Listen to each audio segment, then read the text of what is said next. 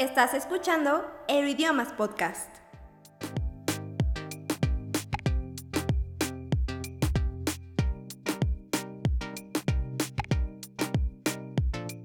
Hola futuros políglotas, yo soy Seth Juárez y esto es Euroidiomas Podcast. El día de hoy tenemos la tercera parte de nuestra serie de intercambio en Brasil con Carlos Arregui, que sigue aquí con nosotros, pero antes de continuar con nuestro tema y ver cómo le fue y la ejecución de su plan de intercambio, vamos a invitarlos a nuestro webinar, nuestro evento virtual del mes de abril, que tendrá lugar este viernes 29, ojo, viernes 29 y será en colaboración con Travelera. ¿Por qué es importante recordar este webinar el día de hoy? Pues porque justamente el tema de nuestro webinar es el intercambio. Todo lo que tienes que saber para irte de intercambio académico lo vas a conocer, aparte de estos episodios que hemos platicado con Carlos, en el webinar del viernes 29 de abril en punto a las 5 de la tarde. Todos los detalles están en nuestras redes sociales. Recuerden, Facebook e Instagram, Euroidiomas MX. Ahora sí, Carlos. Hola, ¿qué tal? Bienvenido de vuelta. Ya deberíamos hacer toda una temporada acerca del intercambio. Sí, ya es, ya es una residencia, ¿no? De, Ya. la residencia de Carlos en Neuroidiomas Podcast. Gracias por estar aquí una vez más. Y ya hablamos de la planeación, de la solicitud, de los vuelos, del presupuesto, del hospedaje. Vuelas a Brasil. ¿Quién te recibió? Vuela a Brasil, llego a Sao Paulo. Sao Paulo, pues es una ciudad inmensa. Eh, tengo entendido que es la ciudad más poblada de Latinoamérica. Wow. eh, más que la Ciudad de México. Entonces te serio? imaginarás. La vez que fui, incluso también estábamos como debatiendo entre Mm. brasileños y, y yo. Así como de, a ver, pues vamos a ver de verdad cuál es la más Sí. grande, ¿no? Aunque yo pues no soy de Ciudad de México. eh, pero estábamos ahí como viendo, ¿no? Y me acuerdo, o sea, recuerdo que los datos duros eh, favorecían eh, en todos los sentidos a Sao Paulo. wow. Entonces sí, es una ciudad inmensa, tiene dos aeropuertos Ajá. lo que apenas ahorita la Ciudad de México Sí, está teniendo. Sí, sí, sí. Y, y justamente, bueno, eh, como dato curioso, tuve varios compañeros que hicieron como esa misma ruta, Sao Paulo, Porto Alegre, y que se perdieron en Sao Paulo porque, digamos, ellos llegaban a Sao Paulo y ellos pensaban que ese traslado o es, esa escala era en el mismo aeropuerto donde habían llegado y no. Tenían que trasladarse al otro No aeropuerto ¿Y más que o menos qué distancia es? pues lejos, imagínate, son aeropuertos, tienen que estar separados unos del otro. Tienes Eh, que cruzar toda la ciudad. No sé cuánto, en realidad no sé cuánto y ni, ni siquiera me metí a ver porque yo fui de, eh, de esos que sí fueron como afortunados en que pues la escala estaba dentro del mismo aeropuerto, en Menos el mismo aeropuerto, ¿no? Entonces llego, hago esta escala y llego a Porto Alegre. Este, desde que yo llego a Sao Paulo pues me encuentro con esa barrera del idioma, ¿no? Entonces, ¿cuántas horas en total hiciste de viaje de aquí? De... Ah, yo creo que fueron alrededor de mm, a lo mejor 14 horas, 15 horas. Yo creo que redondeándolo con todo, Ujú. 15 horas 40, 15 horas y media a lo mejor. Entre México y tu destino final, que fue Entre Aguascalientes, Ciudad de México, Ciudad de México, Sao Paulo, Sao Paulo, Ajá. Porto Alegre. 15 horas. Casi como un vuelo a Japón. Sí, exacto. Sí fue medio día de, de estar eh, de aquí para allá. Wow. Entonces, tenías la barrera del idioma. Tuve la barrera del idioma, yo ya había eh, aprendido algunas palabras. Eh, no, no tuve como ninguna formación académica en portugués mm, formal, digamos. Ajá. Eh, y llegué, sabía yo algunas palabras, pero pues claro, o sea, nunca sabes todo, ¿no?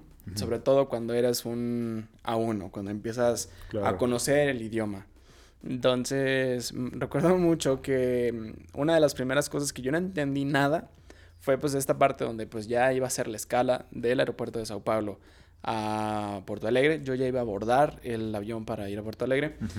Y una chica que estaba pues como revisando lo de las maletas, que no tuvieras nada de metal, algo así, Ajá.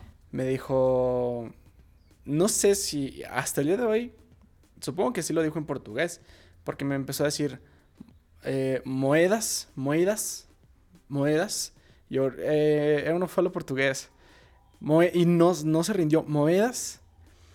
Y yo, moedas, moedas, pues ¿qué significará moedas? ¿Qué te imaginas tú que es moedas? Pues no sé, me suena como monedas. Moneda, claro, ¿no? Ajá. Entonces como que yo ya agarré la onda, se me fueron un poquito los nervios y dije, claro, monedas, ah, monedas. Y ya me revisé, pues si traía monedas y las dejé ahí en, en la canastita, ¿no? Así era, monedas. Sí, sí, ah, sí. menos mal. Yo dije, sacaste las monedas y. No, no, no, sí, contra es- la pared. Imagínate. es que, bueno, hay, hay aeropuertos donde la seguridad es súper estricta y a lo mejor ese gesto de meterse las manos al bolsillo hubiera puesto ahí las cosas medio tensas. Pero bueno, eran monedas. Sí, sí, sí. Y pues justamente, ¿no? O sea, era, era, normal, o sea, no era como un, un momento tenso porque pues justamente todas las personas están como sacando, pues, quitándose nervios, el reloj. ¿Cómo? O sea, los nervios de. de- y me enviaron así como de, ay, ¿qué, qué, qué es esto que está pasando? Pero como que sí me tuvo mucha paciencia la chica y dijo, me va a mal. entender porque me va a entender. Entonces, bueno, listo, llego a Porto Alegre. Y nadie me recibe. En realidad, hay algunas universidades Ujú. que sí tienen este servicio que alguien de la propia universidad va, te recibe, está como con el cartelito, como se ven en Ajá. las películas y, no sé, pone la- el nombre de la universidad o tu nombre incluso, ¿no? Ujú. A mí nadie me, me recibió. Yo sabía que, pues, desde un principio yo tenía que buscar la manera de Por tu llegar a mi casa. Ujú. Y la manera más fácil, yo hablando con, con ya personas que vivían ahí en, en Porto Alegre, Ujú. eh, me dijeron, pues está la opción del tren que te deja por el centro de la ciudad y del centro de la ciudad ya te puedes mover muy fácilmente. Le dije, ok, pero voy a llevar dos maletas grandes. Dijo, ah, entonces no te recomiendo que, que tomes el tren porque pues iba mucha gente y es un trayecto pues bastante largo y vas a batallar por justamente las maletas. No, pues entonces tomaré Uber o algo, ¿no?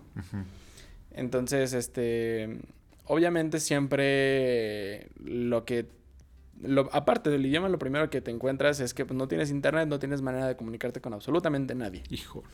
Entonces yo quería, este, o comprarme una SIM en el aeropuerto para poder yo acceder a, a internet, a datos de, en la calle, o en su defecto co- conectarme al internet del aeropuerto, que pues tú Sí. sabes, todos sabemos que pues los internet, las- los wifi del- de, los aeropuertos por lo general no son muy buenos. Entonces yo me arriesgué a eso, no había ningún lugar en donde podía yo comprar una SIM, y desde el aeropuerto pe- pedí un Uber. ¿Y, y qué tal? Ahí te va. Eh, poniendo las cosas breves, ¿no? Sí. Yo me salí a esperar el, el Uber y el chico me empieza a hablar, me empieza a escribir. Y yo, ¿qué está pasando? O sea, En no portugués. entendía. Claro. Sí, sí, sí. Ellos no tenían ni idea de que yo venía de México o algo por el estilo, nada. Entonces, este, me empieza a escribir y yo no entendía nada. Y por suerte, había un, un, un señor, no era un chico, más bien era ya un señor grande de traje. Y me arriesgué y me acerqué con él hablándole en inglés. Ajá. Y le dije, oye, disculpa, ah, ¿hablas inglés? Me dijo, sí, claro. Oye, estoy pidiendo un Uber para llegar a mi residencia, pero me está hablando y no sé nada de portugués. ¿Me puedes ayudar a decirle dónde estoy, por favor? O, o contestarle qué es lo que quiere. Ah, ok, sí, ya lo ve. Me dice, me está, te está diciendo que, lo, que si lo puedes ver detrás del, del estacionamiento 2. Este es el est- este- estacionamiento 2, era justamente donde yo estaba. Y ya como que le dijo, sí, te veo como en la lateral eh, del, del aeropuerto, aquí te estoy esperando, listo. Llega el taxi y el señor del traje le dice en portugués, oye, no habla nada de, de portugués él, este, es mexicano, yo ya le había dicho al señor este que era mexicano, eh, pues llévalo a donde te pida, ¿no? Entonces, ah, súper bien. Y metimos las maletas eh, en la cajuela y llego ya a mi casa, ¿no? Llego ya a mi casa y veo a la señora a la que, a la que le renté la casa hablando con otra chica. Eh, entonces ahí me doy cuenta que pues esta chica es la chica española que llegó pues prácticamente al mismo tiempo que yo. Ella creo que no sé si había llegado el mismo día o un día anterior, pero estaba recién llegada. Entonces tuve la fortuna hasta cierto punto de encontrarme con alguien que estaba hablando el mismo idioma que yo. Sí. Eh, y me dijo, no, pues este, dame tu número de teléfono. Eh, ella estaba saliendo para ir a comer.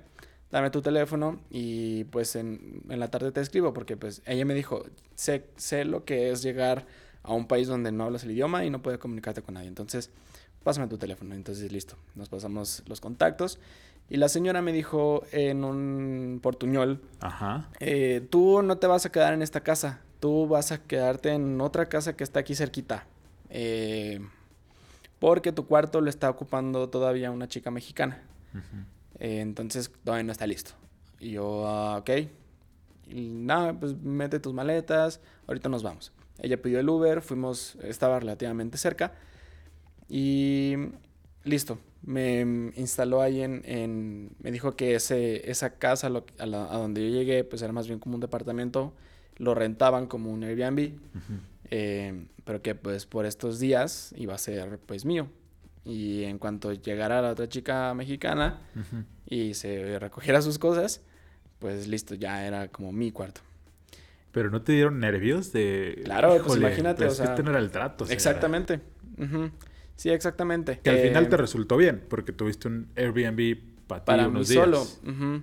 Pero de principio. Claro, pues sí te, sí te saca de onda, ¿no? Ajá. este. Pero digamos, me fue bien porque justamente eso, los primeros días estuve yo solo, hice mi despensa para mí solo, hice mi, mi despensa para mí solito Ajá. y listo.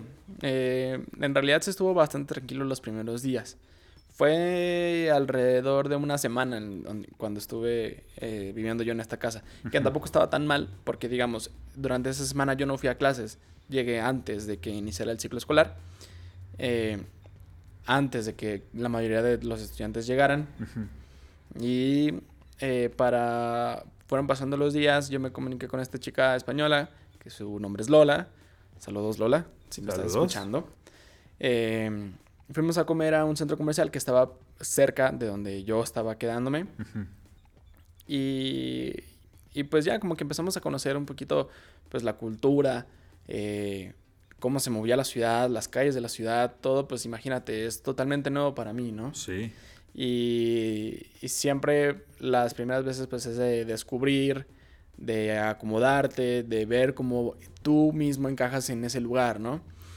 Y claro, de ir aprendiendo, aprendiéndote el idioma y las palabras. Ir ¿Cómo le hiciste, ¿Cómo le hiciste para, para familiarizarte con el idioma? O sea, ¿anotaste algunos términos o preguntabas?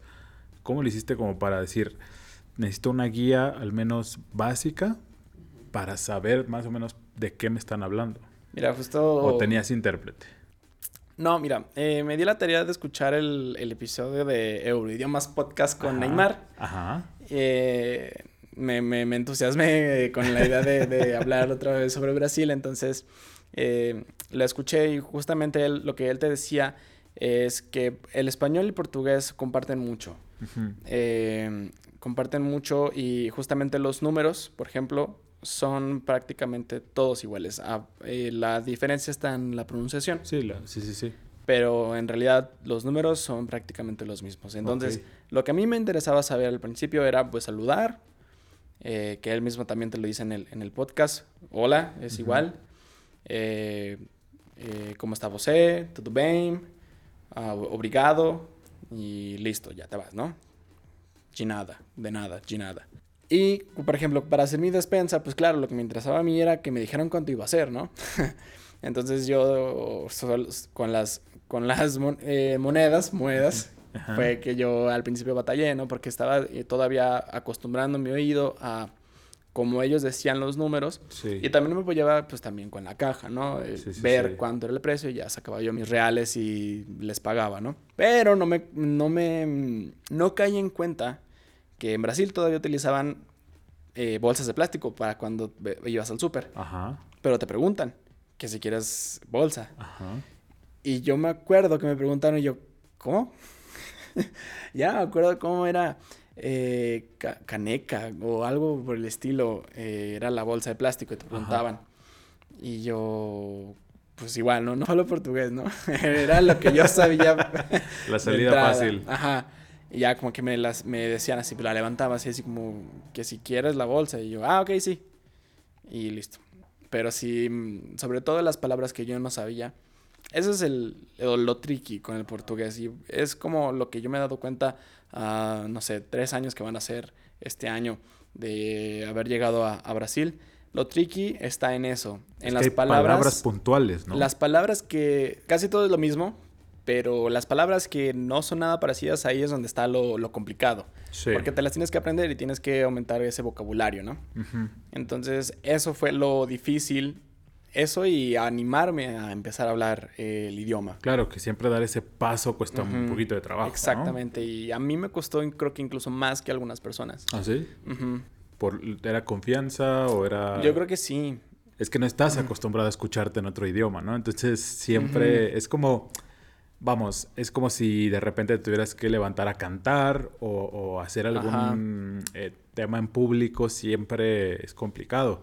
Pero a mí me surge una duda ahora que, que hablamos del idioma. ¿Cómo lo hiciste para las clases? Este... O sea, ibas a aprender y si, y si de repente el lenguaje era muy técnico de las clases, porque bueno, claro, es, es un lenguaje académico, pues, ¿cómo lo hiciste? ¿En qué te apoyabas? O... Mm, traductores, traductores en línea. Eh, hay un par, o sea, aparte de- del traductor de Google, hay un par más en, online que les recomiendo mucho. Uno es DeepL, Ajá. eh, D-E-E-P-L.com y Transverso. Creo que, se, creo que todavía se llama así, todavía existe. Eh, son traductores que te dan mucho contexto. Eh, y me apoyé mucho de eso y obviamente también yo por mi cuenta en mi casa seguía estudiando portugués Ajá. y acostumbrándome. Mm, sí, digamos, tuve ese miedo también. Incluso mi tutora me dijo, eh, pues todas nuestras clases son en portugués. Así como de, pues, eh, ya Sí. aprende, ¿no? Ajá. Y dije, ok, sí, ya. Pero justamente es eso, ¿no? Eh, yo, pues, creo que sí lo dije eh, al principio de- del podcast. Ah, siempre me ha gustado como aprender, aprender idiomas. Este, eh, estuve aprendiendo inglés, francés también. Y digamos, siempre tuve como esa facilidad, me gustaba, me Sí gusta. tenías como la disposición de decir, Ujú. ok, eh, vamos Pero- a... Lo que tú sabes, por ejemplo, con las clases es que tú vas aprendiendo a la par que pues muchas otras personas, ¿no? Ujú, Incluso si pues se te da, se te facilita como esta cuestión de los idiomas, ujú. incluso vas avanzando un poquito más rápido que algunos otros compañeros si tienes esa confianza de, no sé, alzar la mano, participar, pero pues llegas a un lugar donde todos saben lo que tú no. no sé, como que sí me daba como ese miedo y fue justamente como falta de confianza. Y luego, por ejemplo, llegaste nuevo. Allá también es esta práctica de... Hay que presentarse en las primeras clases. No, gracias a Dios, no. Uf. Este, porque sí, estuvo bien extraño porque, y me parece que eso es una costumbre que, que comparten con, con Argentina y Uruguay, Ajá. que a los profes aquí, por ejemplo, en México, pues estamos muy acostumbrados a hablarles a todos de usted. Ajá. Así sean, no sé, cinco años más grande que, que o tú, uno o dos. o sí, uno sí. o dos, es profe y le tienes que hablar de usted. ¿no? Claro. Y en Brasil, Uruguay y Argentina, me di cuenta que ellos les hablaban de tú, les hablaban de, de su nombre. Entonces, por ejemplo, si yo tenía a mi profesora que se llamaba Ana, les- no le decían profesora Ana, por ejemplo, o profesora, dec- le decían, oye Ana, eh, ¿y qué pasa si esto y lo otro? Y- así, ¿no? Ok. Sobre todo en la parte sur de Brasil, en, en Río Grande y en Porto Alegre, eh, esa es otra cosa. Todos los eh, cursos de portugués que yo he visto te enseñan a hablar de eh, la segunda persona con você, Ujú. usted, es tal cual usted. Y en Porto Alegre, en Río Grande del Sur, hablan de tú. Ok. Y es, es algo casi exclusivo, me atrevería a decir, de, Ujú. de la parte sur de Brasil. Entonces yo venía de estudiar con voce y de repente todos me empiezan a hablar de tú. Y les hablan de todos los profes, ¿no? Entonces también eso es otro, otra cosita curiosa. Que es la parte justamente que hemos hablado aquí también antes de vivir la experiencia, ¿no? Porque Claro. en el aula, como todo, aprendes una teoría, aprendes una mecánica, pero no hay nada como, como experimentarlo, como Sí. tenerlo que escuchar todo el día y, bueno, empezarlo a hablar también y estar rodeado completamente del idioma, pero sobre todo de la dinámica, porque el español que tú y yo estamos hablando en este podcast, pues eh, tiene ciertas dinámicas que a lo mejor no, aprende, no aprendimos cuando lo estudiamos en, en primaria, ¿no? Secundaria. Entonces, sí hay como este tipo de, de cuestiones que tú mencionas, donde pues tienes que identificar muy bien cómo va la dinámica de cada lugar. Y en un país tan grande como Brasil, pues seguramente hay, hay distintos tipos de, de modismos y demás Sí, que- que pueden entrar ahí en tema, pero te fuiste adaptando, ¿no? Claro, me, como todo, ¿no? Sí me costó al principio y me fui apoyando mucho del inglés que yo ya sabía, que ya manejaba, para hablar con mismos estudiantes de otras nacionalidades, con las pocas personas que hablan inglés en, eh, en Porto Alegre, no son muchas la verdad. Eh, y así me fui apoyando entre pues mi portuñol más español que portugués y inglés. Y ya después, pues, claro, tuve que agarrar esa confianza de más o menos ir hablando con mis amigos brasileños, con mis profesores, así. Y bueno, ¿cuál era ahora? Descríbenos cuál fue ya tu, tu rutina, transporte, cómo te ibas, cómo estaba la, la dinámica de la visita. Yo tuve la fortuna, es lo que también comenté antes, eh, procuré encontrar una residencia que estuviera cerca de mi campus para no gastar justamente tanto en, tanto en transporte. Sí, El transporte funciona muy parecido a a lo mejor el de Guadalajara o el de Ciudad de México, que son como ciudades más grandes, eh, más digamos entre comillas urbanizadas Ajá. que Aguascalientes, por ejemplo. Eh, hay un carril que es exclusivo para el transporte público, para las rutas de transporte público. Funciona igual que aquí, que en todos lados, por rutas sí. más o menos te ponen ahí en, en el camioncito los lugares por donde pasa esta ruta. Y, y así, vas a la parada del camión, el, el camión se para pues sin que le hagas tú la, la parada, se tiene que parar y listo. Eh, es muy parecido. Yo en mi caso me iba casi a todos lados caminando porque estaba en una zona pues bastante privilegiada y céntrica a todos los lugares que frecuentaba Ajá. tanto mi campus como, no sé, eh, los dos campus de la universidad a los que de repente tenía que ir, a los bares, el centro incluso, todo lo tenía bastante cerca. ¿Y tenías que pagar con, con moneda, con reales, o tenías que adquirir una tarjeta o... Creo que había ambas, ambas opciones. Ok. Entonces Te no hay que tramitar algo previo. Porque, por ejemplo, en la gente que ha viajado a ciertos países tienes que, que tramitar como ciertos pases para el transporte. Aquí no. En la universidad te daba la opción de tramitar la tarjeta universitaria, que a- de además descuento Ajá, o de claro. abordaje. es como la tarjeta de la universidad con la que ya creo que ya con esa te daban como el, el descuento en los transportes, Ok. tanto en bus como en tren, que también Entonces convendría también preguntar esta opción siempre, ¿no? De- Del tema de movilidad. totalmente. Decirle a la universidad dónde vas eh, para el transporte, tengo que tramitar algún pase especial o, o alguno también beneficio que pudiera tener la escuela en la ciudad, ¿no? Sí les recomiendo que sí tramiten siempre la tarjeta de la escuela, la tarjeta de la universidad, porque les va a traer, ya hablamos del dinero que, que, es- que el presupuesto que se van a gastar en este tipo de viajes. Cualquier peso que se puedan ahorrar es una ganancia para ustedes. En comida, en transporte, en museos, en visitas, en tours, en cualquier cosa que de verdad se pueden ahorrar hasta el centavo, sí opten por eso. Y las universidades te dan mucha facilidad de tramitar esta tarjeta de, de credencial de estudiante, que pues tú lo sabes también, aquí SET, la Sí. UA te da como esta credencial Que te sirve también como en identificación, muchísimas cosas y claro, como identificación para que entres a la universidad. ¿no? Y además, por ejemplo, si te llegara a pasar algo, Ah, claro. si traes esa credencial, bueno, ya saben que estás estudiando, dónde estás estudiando y demás, ¿no? Te podría servir también en caso de, Sí, de alguna emergencia, que bueno, esperamos no sea el caso, ¿va? De cuando ustedes vayan. de- ojalá que no, nunca nada les pase, no, no, no. Incluso también en Brasil, si alguien se va a Brasil de los que nos escuchan, van a tener que tramitar como su CURP brasileña, que es el CPF, que es tal cual como una identificación también.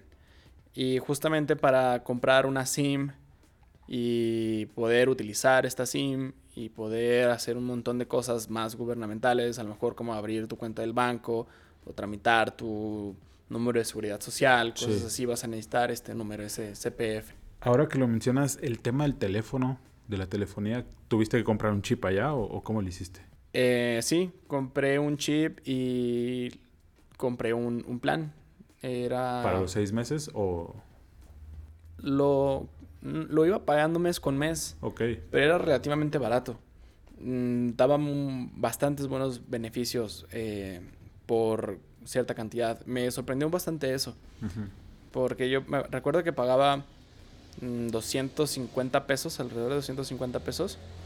Y me daban como 8 gigas de navegación libre. Ah, súper bien. Obviamente todo, in- eh, las redes sociales este, Ilimitadas. ilimitadas. Y súper, súper bien. No es tan cara la telefonía. Bueno, por, No. ese, por ese lado ya, ya ahorras un poco, ¿no? Ahora que mencionábamos el tema del presupuesto. Sí, sí, sí. Incluso yo por, dije, ay, 8 gigas. Y me- se me hizo poco, ¿no? 250. Mm, Pero en realidad pude haber pagado menos, menos y no me iba, hubiera acabado la, los, esta navegación que me daban, ¿no? Claro. Eh, ¿Qué fue lo que más te gustó de, de- de tu estancia ahí? Sin duda es la gente que vas conociendo a lo largo de, de esta experiencia, ¿no? Sí. Locales y foráneos también. Lo mismo que me dijo mi amiga Lola al llegar. Todos llegamos de un país completamente ajeno al tuyo a un país que es ajeno al de todos. Sí. Entonces, estamos todos en esta misma dinámica de conocer, de hacer amigos, de salir, de eh, empaparnos de una cultura nueva y hacer nuestra propia cultura de intercambistas, de Sí. foráneos en un, en un extranjero. Sí. Entonces, todas estas amistades que haces las recuerdas por mucho tiempo y con mucho cariño. Entonces, es, es eso. Yo creo que la gente que llegas a conocer en todo este trayecto es lo que a mí me marcó más y estoy seguro que a muchas personas es también lo que les marcó. Más Man- que a lo mejor los lugares, la comida. Yo creo que es la gente que, que llegas a conocer. Wow. Eh, y ahorita, ahorita mencionaste el tema de la comida. ¿Cómo te fue con la dieta? O sea, llegaste y... o ¿Atún o, o cómo le hiciste? Sí, justamente.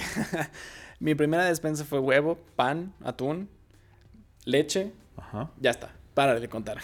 O sea, ¿no te animaste ahí No. a... O era, había un tema de, de precios también, porque hay lugares donde se encarecen ciertos productos que aquí a lo mejor Sí, son igual. básicos y, y viceversa, ¿no? Igual, sí, es, es muy parecido, ¿no? Los precios, ya lo había comentado también con, con anterioridad, en algunas cosas, relativamente parecido. Claro, en la moneda loca- local. Em, pero yo sobre todo no hice una despensa muy grande al principio porque justamente no me iba a quedar en ese lugar durante mucho tiempo. Sí. Ibas- me, me apartaron de cierta manera a otro Airbnb, otra casa. Entonces dije, no, pues mejor me acabo esto, compro, compro esto para una semana y ya se me- que se me acabe, vuelvo a comprar ya una despensa más grande para, para cuando esté en mi casa y tenga mi propia despensa para guardar mi comida. ¿Y cuál es la dieta del estudiante en Brasil? O sea, en- aquí en México, por ejemplo, eh, Aguascalientes, tú y yo fuimos a la misma universidad, en diferentes generaciones, pero fuimos a la misma universidad. Y pues estaba la dieta pues del mollete, de la torta, del taco, la quesadilla, la hamburguesa, el café. Allá, ¿qué, ¿cuál era como el, el platillo por excelencia de las cafeterías en la universidad? Ahí lo que se consume mucho es el arroz y los frijoles.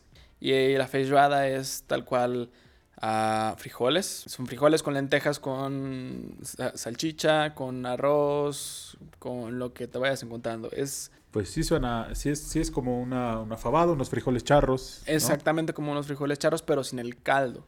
No es en caldo, es más bien... Ah, claro. Entonces sí es más parecido a la fabada. Ok, sí, el- la fabada no tiene tanto caldo, pero Ajá. es más picantilla también. Eh, sí tienen también como esta cuestión de los, de los pimientos. Ok. no son chile. muy picosos. No es chile, no, no te encuentras el jalapeño, el serrano, el chipotle, el de árbol, pero sí tienen pimientos. Pero entonces este platillo es el que comen ahí, en la, o sea, en la universidad vas a la cafetería y el básico es Sí, casi siempre. en un Eh, plato, en un vaso. Es en un vaso así hondito. Y te ponen dos, tres pedacitos de carne, ¿no? Carne de pollo, por lo general. eh, o, o de res, casi no comen puerco. Esa es la dieta básica.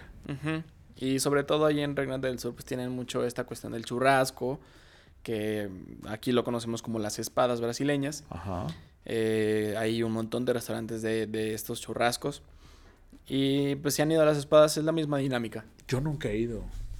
Bueno, para los que no han ido, es, No, pero qué ganas. Amigos, si alguien de ustedes quiere invitarme o invitarnos también a Carlos a espadas brasileñas, bueno, pues es ahora el momento, porque la verdad no conozco, me han platicado muchísimo, he visto videos de cómo funciona el buffet y demás.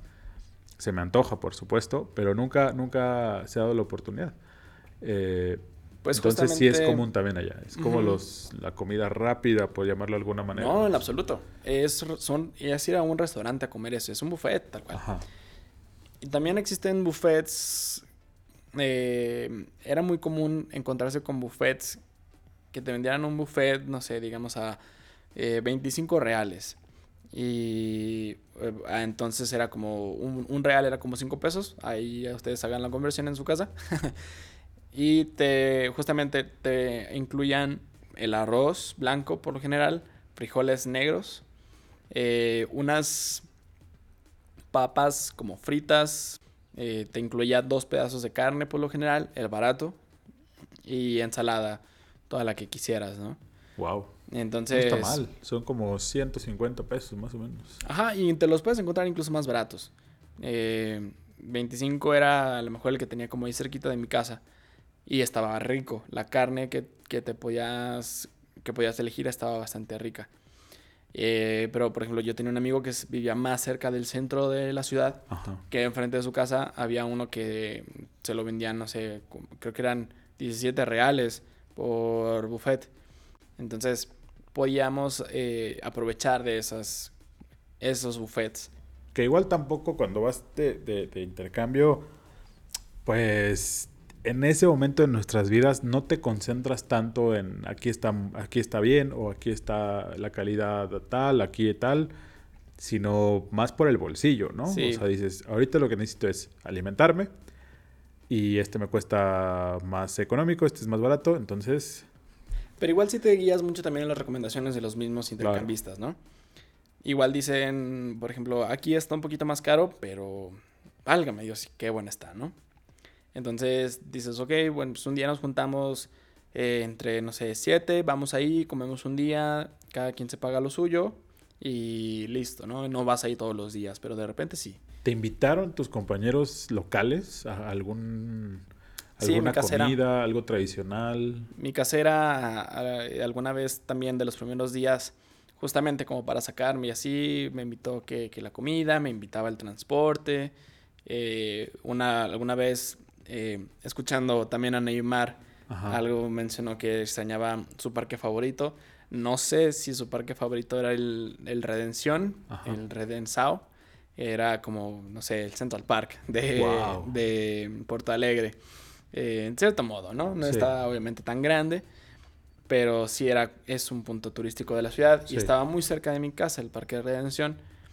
Y justamente íbamos nosotros, mi casera y yo, caminando por ahí y pasamos por un puesto de algo parecido a las arepas. Ajá. Y me dijo, ¿quieres una? Y yo, ah, ok, pues sí. Y yo ya estaba como sacando mi dinero y me dijo, no, no, no, yo te la pago.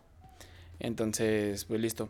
Me habías dicho en alguna otra plática que tuvimos sobre tu experiencia de la comida callejera, o sea, el equivalente al taco de aquí, que te encuentras en cada esquina.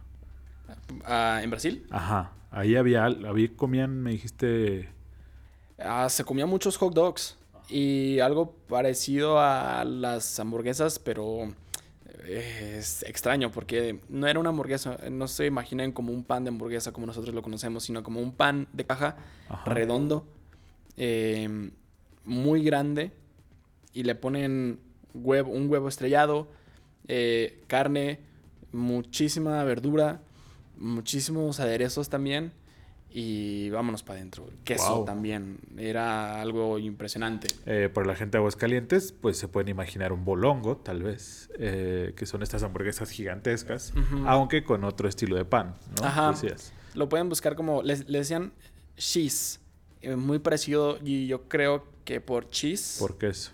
pero se escribe X-I-S. Cheese. Ujú. Es el equivalente al taco. O es un tipo de comida es que es callejera. mucha, de- mucha comida, pero lo que también te decía, se come mucho hot dog que, que pues en, en, en- en Argentina y Uruguay eh, les dicen panchos por alguna razón. Y Híjole, yo tenía esa historia de, de panchos. seguramente porque había un tipo que se llamaba Ignacio, no, como No, Francisco no, no, no. y Es, es que el nombre creo que viene de Chile. Ahorita lo vamos a buscar.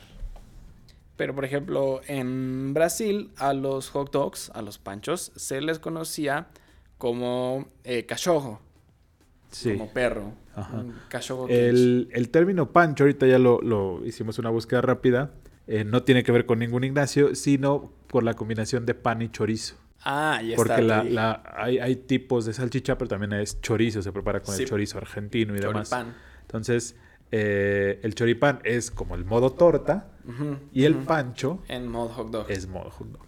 Así es, por eso viene el término pancho, es que eh, de acuerdo a esta búsqueda flash, pues sí, se utiliza ahí en el sur de nuestro continente, en Argentina, Paraguay, Brasil y demás. Así es que bueno, ahí está ya también un poquito de, de la gastronomía. Y ya por último, ¿qué consejo, después de toda esta plática, qué consejo le darías a alguien que se quiere ir de intercambio?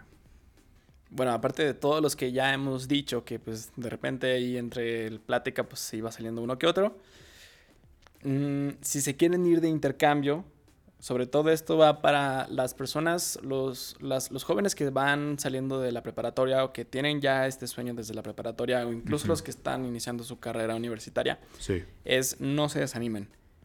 Vale totalmente la pena. Vale el 200% de la pena irse de intercambio. Todo lo que vas a tener que trabajar durante esos seis meses o seis meses para los trámites o cuatro años desde que estás en prepa y lo que vas cursando de tu carrera universitaria, todo eso vale el doble, el triple la pena de todo eso que vas a estar pasando. Entonces no se desanimen, hagan todo lo posible por sí irse, porque es una experiencia que, como ya les dije, van a atesorar para el resto de su vida y va a valer mm, muchísimo la pena, porque no es algo que pasa durante seis meses y ya está, sino hagan amigos, si cuando ya estén allá, hagan todos los amigos que puedan, aprovechen, si se van a ir a un país que no es, que no habla español, por ejemplo, en nuestro caso, que no habla su, su lengua nativa, aprovechen también el idioma, traten de aprenderlo lo más que puedan, no cometan el, el error que, que yo cometí de eh, ser un poco más cohibidos en ese sentido.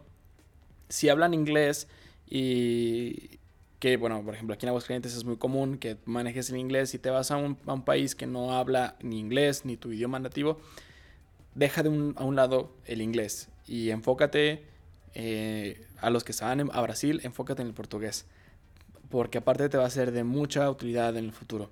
Hay Claro. un montón de trabajos que ahorita están buscando hablantes de portugués, traductores de portugués, incluso, no sé, re- reclutadores de, que para hacer entrevistas en portugués Sí. necesitan a personas que, que hablen. Y es muy útil el portugués sobre todo. Definitivamente te cambia la vida, ¿no? En Sí. resumen. Sí, sí, sí. Entonces, es algo que yo quisiera que todo el mundo lo hiciera, claro. No todos pueden, no todos tienen la posibilidad, pero si en un punto de tu vida eh, de preparatoria o de la universidad ves la posibilidad o esa abertura que este, te puedas ir, platícalo luego, luego con, con tus papás, con tus tutores, con quien vaya a estar a cargo de, de ti y que de los gastos que, que representa este viaje. Háblalo muy bien. eh, diles que vas a buscar el apoyo, que vas a seguir todos estos consejos que ya te hemos estado dando en estos tres últimos episodios. Y de verdad no lo dejes ir, no lo sueltes. Porque cuando te vayas y regreses y estés como yo, a lo mejor tal vez hablando en un podcast, te vas a dar cuenta tres años después que sigue valiendo mucho la pena. Claro. Pues muchísimas gracias, Carlos, por habernos acompañado en esta eh, residencia del- en Euroidiomas Podcast sobre el intercambio, un tema muy importante porque, bueno, desde luego nos interesa que los chicos y las, y las personas que están aquí estudiando en Euroidiomas, pues sean conscientes de todas las oportunidades que trae el conocimiento y el dominio de un idioma nuevo, ¿no? Entre ellas, por supuesto, el intercambio académico que definitivamente te cambia la vida, te abre las puertas a nuevas y más posibilidades personales, académicas, laborales. Y bueno, ya lo escucharon de voz de Carlos. Por eso lo trajimos aquí, por eso estuvimos con él estos episodios. Y antes de despedirme, bueno, pues les recuerdo que nos sigan en TikTok, Instagram y Facebook. Nos encuentran como Euroidiomas MX. Carlos, muchas gracias. Al contrario, muchísimas gracias a ti. Yo soy Seth Juárez y nos escuchamos la próxima semana. Chao.